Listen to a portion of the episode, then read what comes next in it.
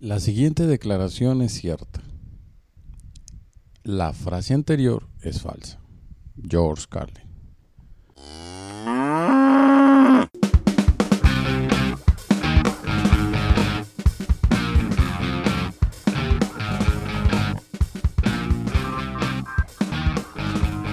Estamos en tiempos de crisis, tiempos de pandemia, tiempos de cambios y de transformaciones. Estamos en tiempos de manifestaciones sociales y estamos en tiempos, sobre todo, donde están abundando y proliferan los pendejos. Esto es No Seas Pendejo Project.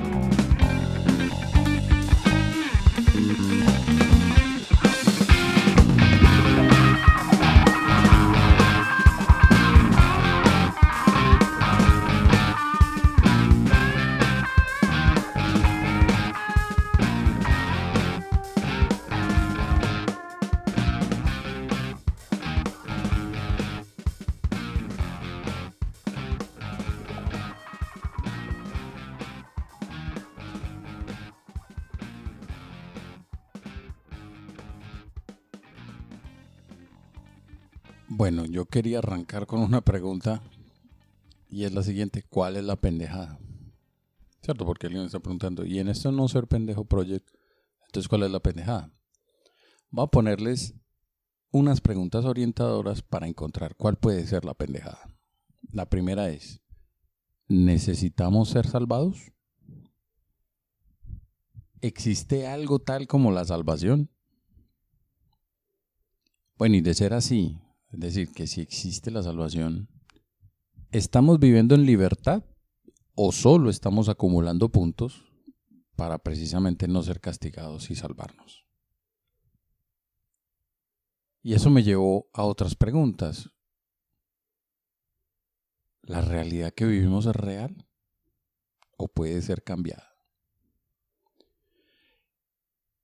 Y les dejo estas preguntas porque revisando o mirando algo de la, de la teoría de la relatividad de Albert Einstein, y estoy hablando de la teoría específica, no la teoría general, y la comparación que tiene Albert Einstein o que ha tenido Albert Einstein durante mucho tiempo con respecto a la filosofía del pensamiento de Kant, de Immanuel Kant, eh, y la, el divorcio que estableció Immanuel Kant con respecto a la filosofía clásica, me refiero a la filosofía establecida por Aristóteles, en las cuales el ser, o nosotros, el ser humano, percibe la realidad a partir de la forma y del contenido. Y que Immanuel Kant luego revolucionó diciendo que precisamente es la forma la que no está en la realidad, sino que la forma es como si fuera nuestro software con el cual vemos las cosas y es de esa forma que nosotros le hacemos sentido a la realidad. En e, me explico, es decir, que no estamos en condición de conocer la realidad a partir de la forma, sino que es la forma, como nuestro, nuestro esquema mental, el que sumado a esa posible realidad que no conocemos y a sus manifestaciones, lo que le da sentido y lo, trans, y lo transcribe en, en algo para nosotros más inteligible, es decir, que podamos comprender y con base en eso es que tenemos y nos aproximamos al conocimiento. Es decir, pasamos de el número al fenómeno a través de la participación nuestra como individuo como ser para poder llegar a interpretar realmente la realidad. En ese sentido, ese rompimiento que tiene Immanuel Kant con la filosofía de Aristóteles clásica eh, es lo que ha despertado o lo que pudo haber validado en cierto sentido que la teoría de la relatividad de Albert Einstein, que rompía en ese entonces con los principios físicos establecidos por Isaac Newton en cuanto a que precisamente el tiempo y el espacio son lineales, es decir, que el tiempo es una entidad lineal y que el espacio es indistinto de la masa, entonces en ese sentido es cuando la relatividad o la teoría de la relatividad de Albert Einstein, que dice que no, que precisamente el tiempo y el espacio son esa forma que tenemos en nuestra manera de pensar que hace que interpretemos los fenómenos. Y de esa forma es que conversan un poco Albert Einstein e Immanuel Kant. Y toda esta verborrea que les acabo de decir, que seguramente ya los perdí a todos en estos primeros dos o tres minutos de explicación, es para plantearnos lo que a través de la ciencia ficción y a través de lo que la cultura pop y a partir de lo que mucha gente está diciendo hoy en día es si lo que nosotros vemos es la realidad como tal o que es una interpretación que hacemos de ella. Y por consiguiente entonces, cuando vemos gente o personas que ven las cosas de manera distinta es porque tienen una interpretación realmente distinta de lo que sucede. Y no es porque estén equivocados. Porque esa construcción de esa realidad pasa por el filtro o por la interfaz, o como algunos dicen, el software que tenemos como individuos, como nuestra estructura de pensamiento para entender la realidad. Es así y con esto quisiera entender, que entendiera, eh, establecer de pronto un, un barrio más general y es este. ¿Es real lo que vemos, lo que vivimos? Y si eso es real, ¿es imposible de cambiar? ¿Podemos negociar con la realidad? ¿Podemos cambiarla? ¿Podemos transformarla? Pues bueno, esto lo escuché en algún momento de Sergio Fernández, que es el director de la maestría, pues del, máster de, emprendimiento en, en el Instituto de Pensamiento Positivo en España. Y él decía que él negociaba con la realidad, que uno puede negociar con la realidad. Es decir, que si uno se propone hacer un cambio en algo, es muy probable que lo logre. Y que esa es una actitud con la que uno debería asomarse a la vida y a la experiencia de la vida. Bueno, les pregunto esto, ¿por qué entonces es necesario ser salvado? Y si existe algo como la salvación, entonces vivimos en libertad o solo estamos acumulando puntos para no ser castigados. Es decir, estamos viviendo una vida a plenitud o estamos viviendo acordes a unas estructuras para tratar de alcanzar esa posible salvación. Las religiones del mundo abrieron paso a una nueva y más incluyente religión. Una que desconoce, entre, entre, otras cosas, las etnias, las tribus, las fronteras, los lenguajes, los gobiernos, las políticas y las, y las historias. Solo reconocen un Dios, en esa nueva religión y establece un camino real para llegar a este. Esta nueva religión, según Yuval Noah Harari, es el capitalismo y lo establece en su libro Homo Deus. Y los invito a que lean ese libro como con beneficio inventario siempre, en el sentido de que ese libro va a abrir la mente como otro aporte para entender un poco cómo estos seres que caminan en dos pies, erguidos, llegaron a convertirse en la especie más exitosa sobre el planeta Tierra.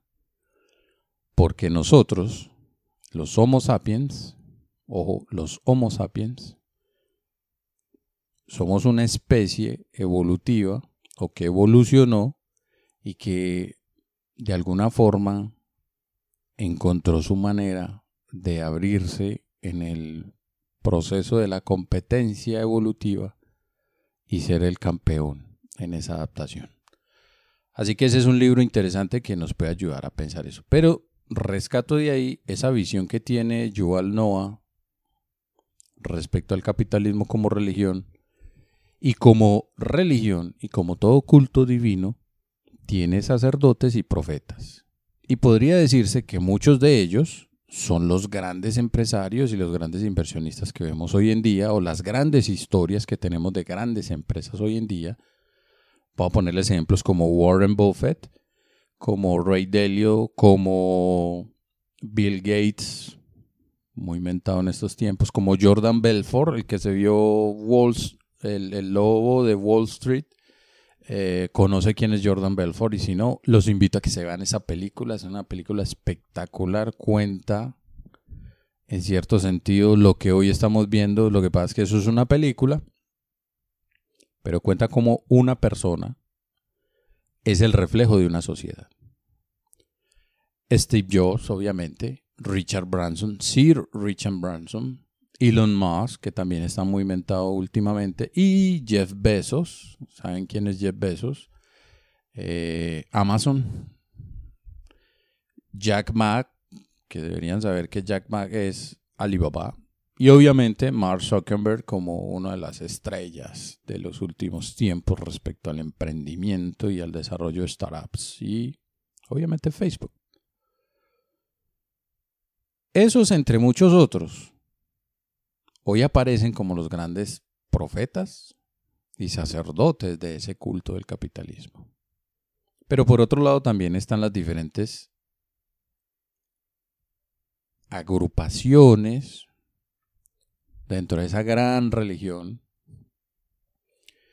Y se puede decir que estas son las que se dedican a las bienes raíces, a las inversiones en la bolsa, al desarrollo tecnológico y startups, al tema del bienestar, del wellness, desarrollo personal, self-improvement y, en fin, muchas cosas. Bueno, ¿y por qué les cuento todo esto? Porque puede que lo que acabo de decir, estos 11 minutos que llevo hablando, o estos 10 minutos que llevo hablando, puede que esté escrito o se escuche en chino para cualquier persona. Pero tú que me estás escuchando, y que haces parte de este grupo de personas que de alguna manera les interesa lo que digo en este podcast, creo que ya nos conocemos un poco y entendemos que tenemos un cierto nivel que nos permite de alguna forma digerir un poco esta información y tratar de aterrizarla un poco también a otras personas que de pronto no tienen ese nivel eh, léxico o ese nivel de, no voy a decir de cultura, sino de conocimiento, profundización en algunas materias. Pues yo les cuento que para mí, al principio, también todo esto estaba en chino. Pues uno no puede pretender acercarse al conocimiento creyendo que ya sabe algo. Definitivamente no sabemos nada.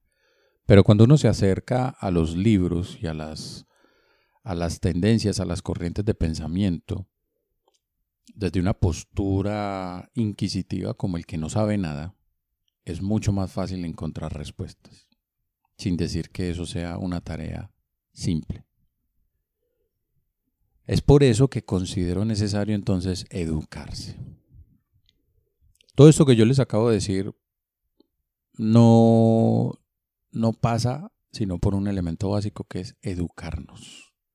En última instancia, educarnos es poder comprender cómo funcionan las cosas en el mundo. Como les decía, como el mismo Kant nos decía, es como construyo esa forma con la cual entiendo esa realidad y por consiguiente desarrollo el conocimiento.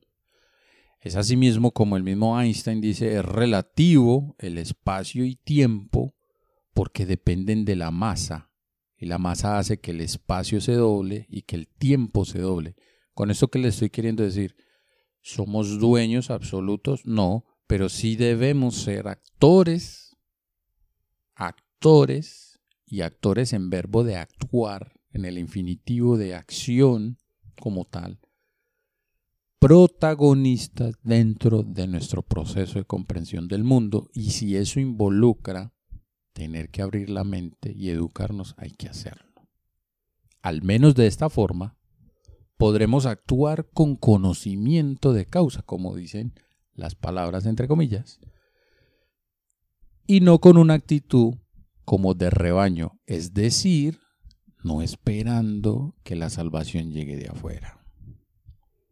Bueno, y si no crees que eso sea cierto, que esto que acabo de decir no es cierto, solo revisa lo que ha sido el 2020.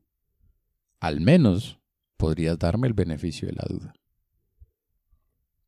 Bueno, dicho esto, te agradezco haberme escuchado. Como sabes, dejo este espacio abierto. Me puedes contactar comentarios a Twitter en arroba Elkin Gutiérrez o en arroba no seas pendejo project. Y eh, pues, seguirnos, puedes seguirnos en las plataformas donde dejo alojado el podcast, donde nos puedas escuchar. En Google Podcast, en Spotify, en Spreaker, en Anchor, en fin. Y te invito a que si te gusta esta serie de, conversaciones, este podcast, pues lo repliques. Y si quieres hacernos algún comentario, haznoslo porque yo encantado de recibir tu retroalimentación. Sin ser más los dejo, les agradezco el ratico. Espero haberles aportado algo a una discusión interesante. Cuídense mucho. Chao.